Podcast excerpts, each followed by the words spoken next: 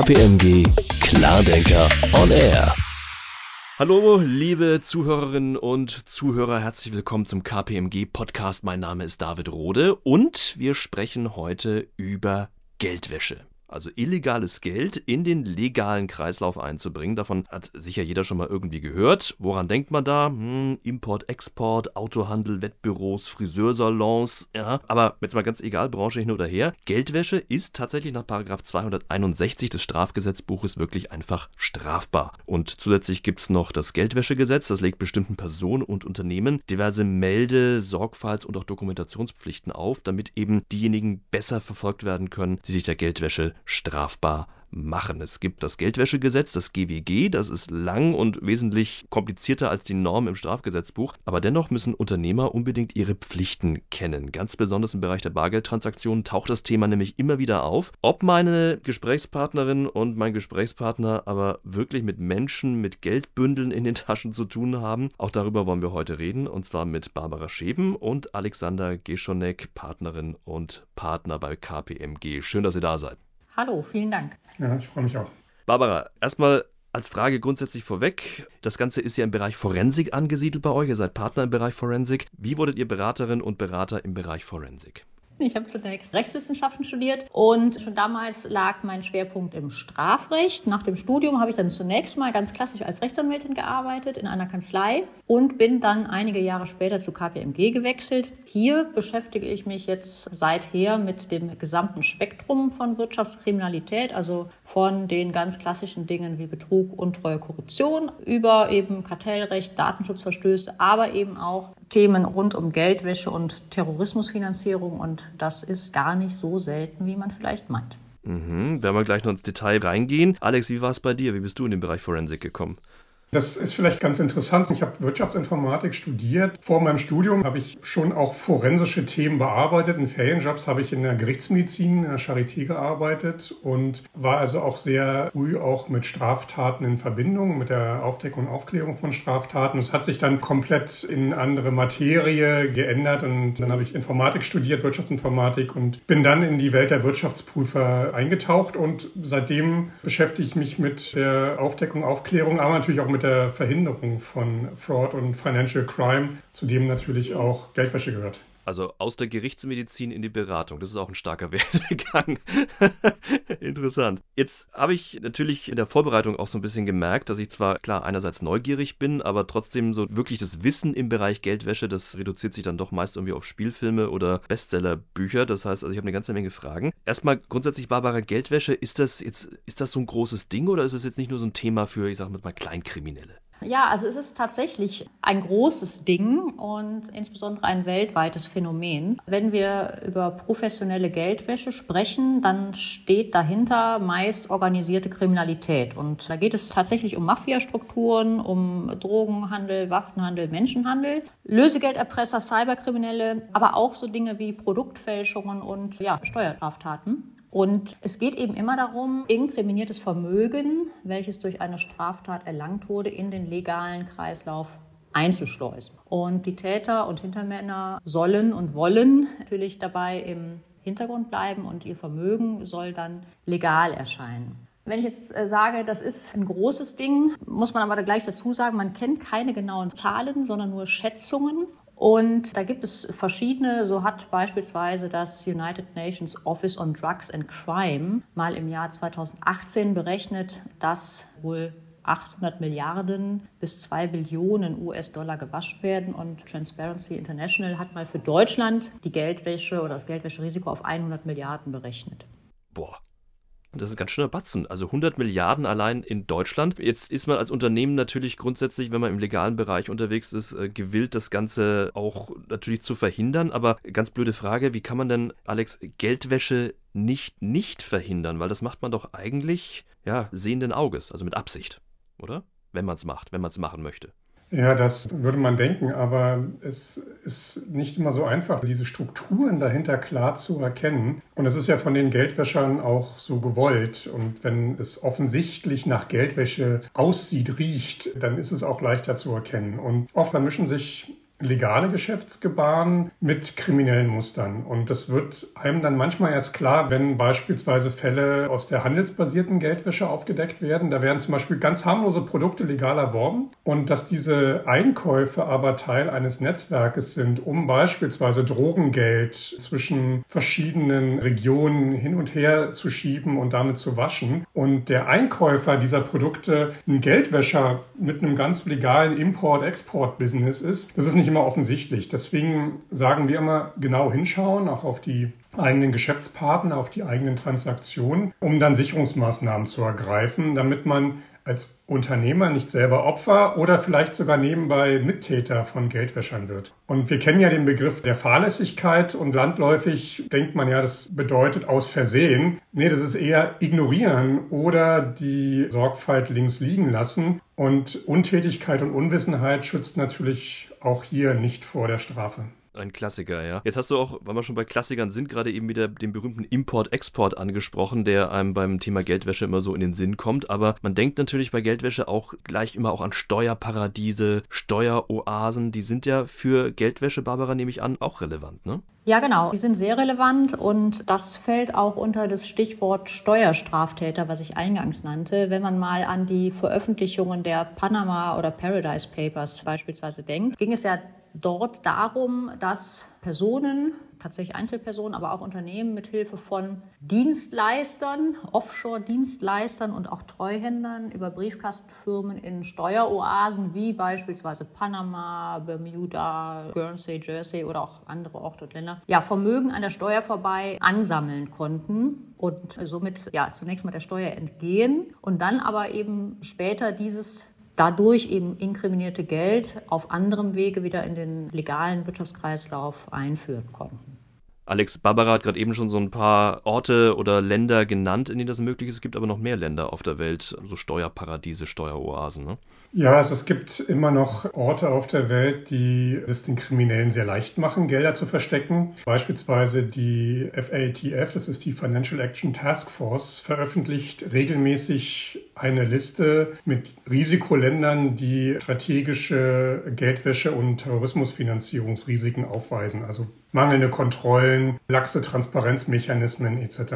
Und diese Liste wird regelmäßig aktualisiert und da sind derzeit 23 Länder drauf, auch Länder, die sehr nah an Europa sind und von denen man vielleicht nicht meinen würde, dass die als Eldorado für Geldwäscher und Terrorismusfinanzierer gelten können. Und es hat sich eigentlich auch schon natürlich die Erkenntnis durchgesetzt, nicht nur in der Theorie, auch in der Praxis, dass eine wirklich erfolgsversprechende Bekämpfung der Geldwäsche klare globale Regularien und Standards erfordert. Und die müssen natürlich dann auch international durchgesetzt werden.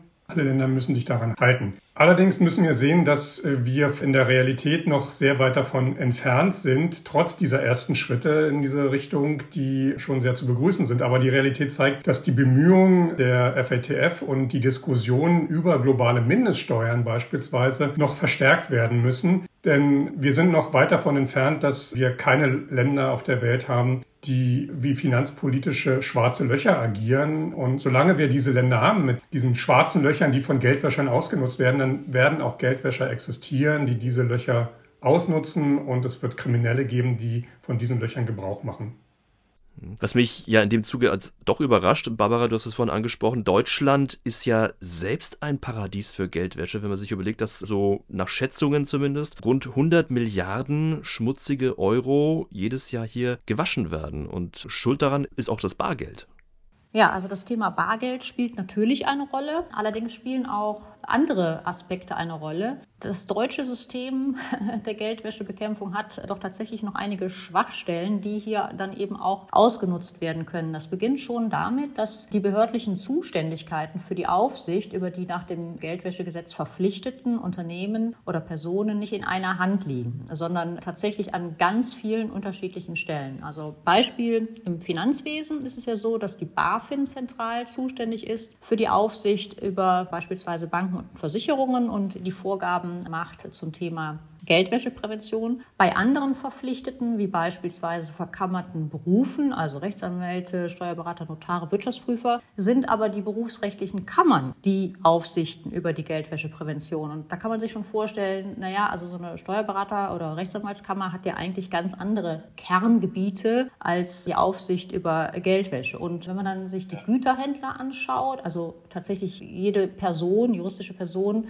beispielsweise die Güter verkauft. Da sind die Aufsichten auf Länder- oder Bezirksregierungsebene angesiedelt. Und das sind dann halt eben ganz viele, ja, also 100 plus. Und da kann man sich vorstellen, dass sowohl die Ressourcenausstattung als auch die zeitliche und inhaltliche Befassung mit geldwäscherelevanten Themen ganz, ganz unterschiedlich ist, von Aufsicht zu Aufsicht und damit eben auch die Kontrolldichte und die Kontrolltiefe sehr unterschiedlich ist. Und ja, das macht es so schwierig, zum einen für die Verpflichteten selbst, sich an die Regeln zu halten, weil sie zum einen nicht immer genau wissen, was ist jetzt eigentlich verlangt, zum anderen aber auch, weil sie sehen, naja, so richtig kontrolliert wird ja nicht. Und dann orientiert man sich auch schon mal am Wettbewerber. Also mal das Beispiel Luxusgüterhändler, ne? die sind eben als Güterhändler, also der Juwelier beispielsweise, ne? verpflichteter nach dem Geldwäschegesetz. Und wenn man jetzt überlegt, da ist ein Juwelier, der überprüft seine Kunden, also lässt sich einen Personalausweis vorzeigen, wenn in Bar bezahlt wird oberhalb einer bestimmten Grenze, der stellt Fragen nach der Herkunft des Vermögens äh, beispielsweise, dann ist das jetzt nicht so das Optimum an Customer Experience, was man sich vielleicht vorstellt. Auf Kundenseite ja, kommt man sich komisch vor. Jetzt ist nebenan ein Juwelier, der macht das alles nicht und jetzt laufen die Kunden natürlich nach nebenan zu dem Juwelier. Ne? Der müsste natürlich dasselbe tun, tut er aber nicht. So, und jetzt ist der erste Juwelier natürlich in Bedrängnis. Was macht? Macht er diese ganze Identifizierungsarie oder macht das so wie wie sein Nachbar, weil er festgestellt hat, es kontrolliert ohnehin keiner. Und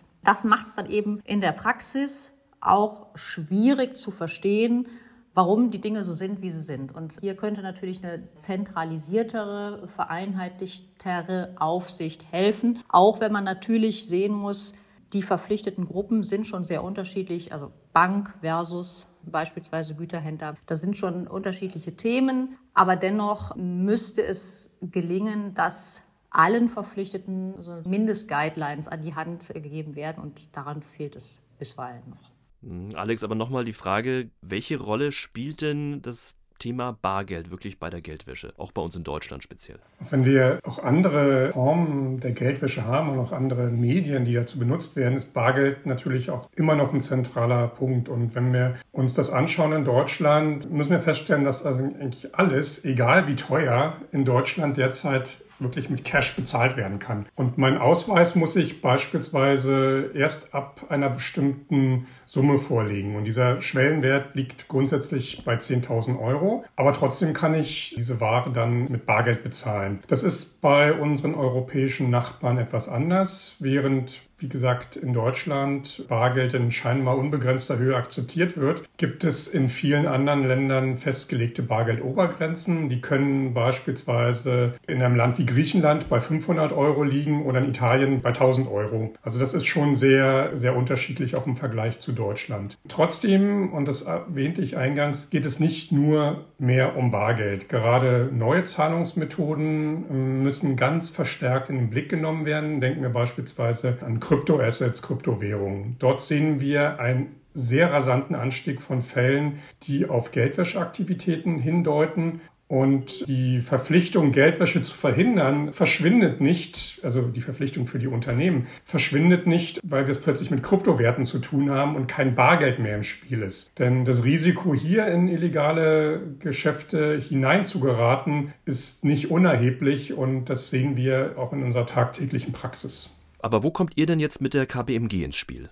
Ja, also wir kommen an unterschiedlichen Punkten ins Spiel. Ein großer Teil unserer Arbeit dreht sich tatsächlich um die Prävention von Geldwäsche. Wir helfen also den Mandanten dabei, sich bei dem Thema richtig aufzustellen. Und das fängt dann ähm, meistens damit an, dass man sich zunächst mal anschaut, äh, was ist das für ein Unternehmen? Wie ist es aufgebaut? Wie sind die Konzernstrukturen? Welches operative Geschäft wird betrieben? Welcher Kundenstamm besteht? In welchen Ländern sitzen die Kunden? welche Zahlungsmodalitäten werden angeboten, wie sind die Vertriebswege. Und aus der Gesamtschau ermittelt man dann eine individuelle Risikosituation mit Blick auf Geldwäsche, weil eben geografische Risiken, Kundenrisiken, Zahlungsrisiken hier immer eine besondere Rolle spielen. Und dann schaut man sich als nächstes an, gibt es vielleicht schon Strukturen in dem Unternehmen, die zur Risikoprävention aus anderen Rechtsgebieten oder für andere Rechtsgebiete bereits implementiert sind, beispielsweise zur Korruptionsbekämpfung. Und kann man dies auch für die Geldwäsche nutzen? Und wenn das geht, ist das prima. Dann wird eben adaptiert auch auf Geldwäschethemen. Und in manchen Fällen ist es aber so, dass solche Strukturen eben auch noch nicht bestehen. Dann helfen wir mit entsprechenden Konzepten, mit Richtlinien, mit der Einführung von Prozessen und dergleichen. Und wenn man sich mal so die Mandantenstruktur anschaut, dann ist das Bild auch tatsächlich sehr unterschiedlich. Also manchmal geht es nur noch um Feinschliff, der gemacht werden muss. Manchmal ist es aber auch so, dass sich Unternehmen noch gar nicht wirklich mit Geldwäsche beschäftigt haben und dann zum Teil auch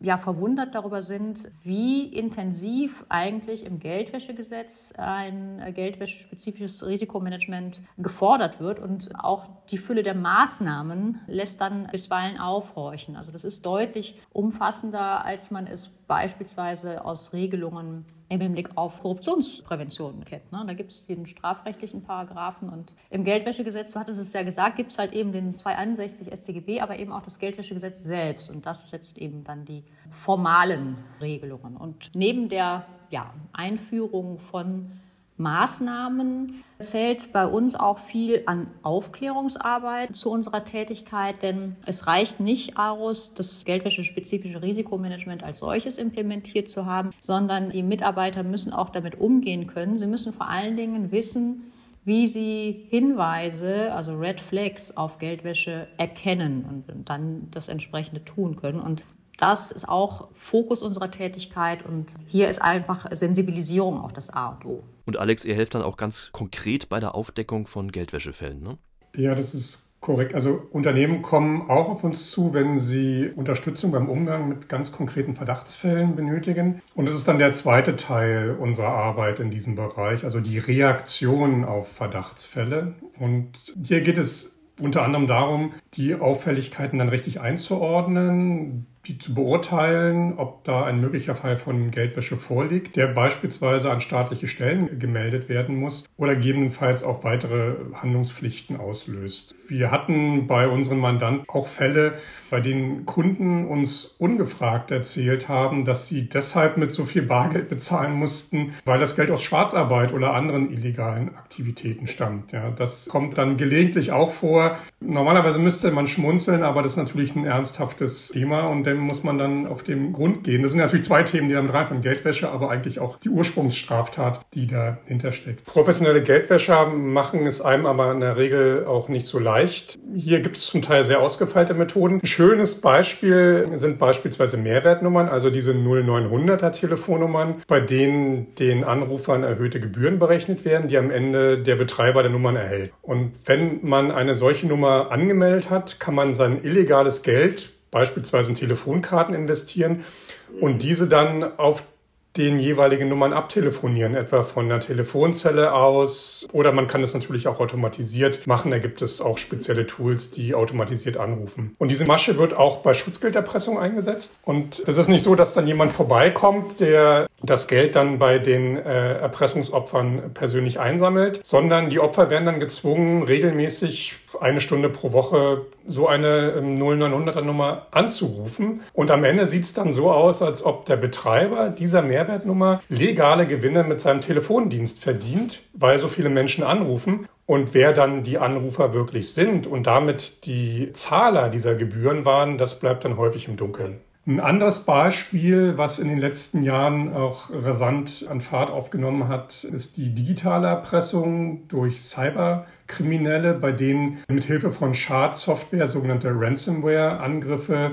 gefahren werden und damit werden Daten auf infizierten Rechnern von Privatanwendern, aber auch von Unternehmen verschlüsselt und die Opfer werden dann aufgefordert, ein Lösegeld für die Wiederfreigabe, also für die Entschlüsselung dieser Daten zu zahlen. Und teilweise wird auch damit gedroht, dass diese Daten veröffentlicht werden, wenn man nicht zahlt. Und die Lösegeldforderung bei solchen Ransomware-Angriffen wird oft in Kryptowährung, beispielsweise Bitcoins, gestellt. Und dann kann der Täter mit diesen erpressten Bitcoins beispielsweise übers Darknet ganz normal legale Produkte und Dienstleistungen erwerben, die er für sein tägliches Fortkommen, für sein legales, halblegales oder illegales Geschäft benötigt. Und das ist dann nicht immer einfach nachvollziehbar.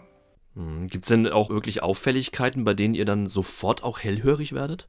Es ist natürlich immer wichtig, den Einzelfall zu betrachten, aber selbstverständlich gibt es Konstellationen, die einen ersten Verdacht auf Geldwäsche hervorrufen. Fälle, bei denen beispielsweise in einem Handelsunternehmen die Alarmglocken schrillen sollten, sind solche, in denen die Kunden plötzlich Drittparteien ins Spiel bringen, die in ein Geschäft involviert werden sollen. Also als Beispiel, Du hast einen Kunden, der seine Ware bereits bezahlt hat, dann storniert er diese Bestellung und verlangt aber, dass die Rückerstattung des Kaufpreises auf ein Konto eines Dritten erfolgen soll. Und da kann es sich möglicherweise auch um eine Form von Vermögensverschiebung handeln, nämlich vom Konto des Kunden auf das Konto dieses Dritten. Nur das ist von außen nicht so ohne weiteres erkennbar, weil das Handelsunternehmen ja dazwischen steckt. Handelsunternehmen ist Empfänger der Einzahlung und dann auch Absender der anderen Zahlung. Und das Handelsunternehmen ist dann vielleicht bewusst oder unbewusst daran beteiligt. Anderer Punkt wäre zum Beispiel, wir werden hellhörig, wenn der Sitz des Zahlungsempfängers in einem Land ist, das für schwache Geldwäschegesetze bekannt ist. Wir haben vorhin über die Hochrisikoländerliste gesprochen. Und stimmt dann noch der Firmensitz nicht mit dem Land der Bank überein, dann werden wir schon sehr alarmiert und dann sollten auch Nachforschungen einsetzen. Hm, gibt aber noch mehr Punkte, ne, bei denen ihr dann wirklich auch guckt, Barbara. Ja, tatsächlich. Aber dieses Thema Drittparteien ist tatsächlich sehr relevant. Ne? Nicht nur in diesen Storno-Sachverhalten, sondern auch bei einem ja, ganz üblich erscheinenden Geschäft. Ein Kunde bestellt eine Ware, die Ware wird geliefert eine Zahlung geht ein, alles wird verbucht. Und dann fällt im Nachgang auf, die Zahlung ging aber gar nicht von dem angelegten Kunden ein, sondern von einem Dritten. Und das ist ein Indiz, bei dem man dann auf jeden Fall aufmerken muss, weil warum zahlt jetzt eigentlich ein Dritter die Ware für diesen Kunden und für das Unternehmen, das die Ware geliefert hat, besteht erstmal gar kein Zusammenhang zwischen den beiden. Ne? Und wenn dieser Dritte dann auch noch in so einem Land sitzt mit einem hohen äh, Geldwäscherisiko, dann hast du schon zwei Anhaltspunkte, bei denen du auf jeden Fall in diese Transaktion näher reingehen musst. Ne? Und im Bankensektor haben wir ähnliche Sachverhalte, also beispielsweise, wenn plötzlich oder teilweise auch schon von Beginn an hohe Beträge über ein Bankkonto abgewickelt werden. Allerdings passen beispielsweise Alter und Beruf des Kontoinhabers gar nicht zu den hohen Volumina. Also es gibt tatsächlich Fälle, da haben dann junge Menschen ein Konto eröffnet, wo man meint, der, eigentlich der studiert oder der hat gerade seine Ausbildung begonnen. Ne? Solche Angaben geben die Kontoinhaber dann an, wenn sie das Konto eröffnen. Und dann werden da plötzlich Hunderttausende oder Millionen Beträge über dieses Konto abgewickelt. Dann muss der Sachbearbeiter hellhörig werden werden. Oder auch wenn sich Kontobewegungen plötzlich ändern. Ne? Also wenn man plötzlich hohe oder häufige Eingänge hat von Parteien, die bislang überhaupt keinen Bezug zu dem Kontoinhaber hatten. Auch das ist dann ein Red Flag, das auf Geldwäsche hindeuten kann wenn man das alles so hört, fällt mir so ein, dass ich hatte auch schon mal 10.000 Euro in der Hand für Kauf von einem gebrauchten Auto. Und mit so 10.000 Euro, das sind ja auch erstmal ein Haufen Geld, da fühlt man sich auch erstmal so ein bisschen unwohl. Ja, war natürlich keine Geldwäsche. Aber trotzdem, man sieht dann auch mit solchen Beträgen für so ein Alltagsgeschäft eigentlich, ein Autokauf, wo viel bar passiert auch noch, käme man dann durchaus ein Stück weit aufs Radar, ja, in Bezug auf Geldwäsche. Also sehr, sehr spannend, was ihr uns da so zu berichten habt. Danke euch auf jeden Fall und danke, dass ihr euch die Zeit genommen habt teilgenommen habt. Sehr gerne. Bis zum nächsten Mal. Bis zum nächsten Mal. Tschüss. Dankeschön. Ja, und wie immer können Sie natürlich auch direkt Kontakt zu Barbara und zu Alex aufnehmen auf kpmg.de. Da finden Sie den Kontakt, wenn Sie mehr wissen wollen. In diesem Sinne, bleiben Sie gesund und denken Sie dran, wenn Sie waschen, bitte nur schmutzige Wäsche oder vielleicht das Auto. Bis zum nächsten Mal. KPMG Klardenker on Air.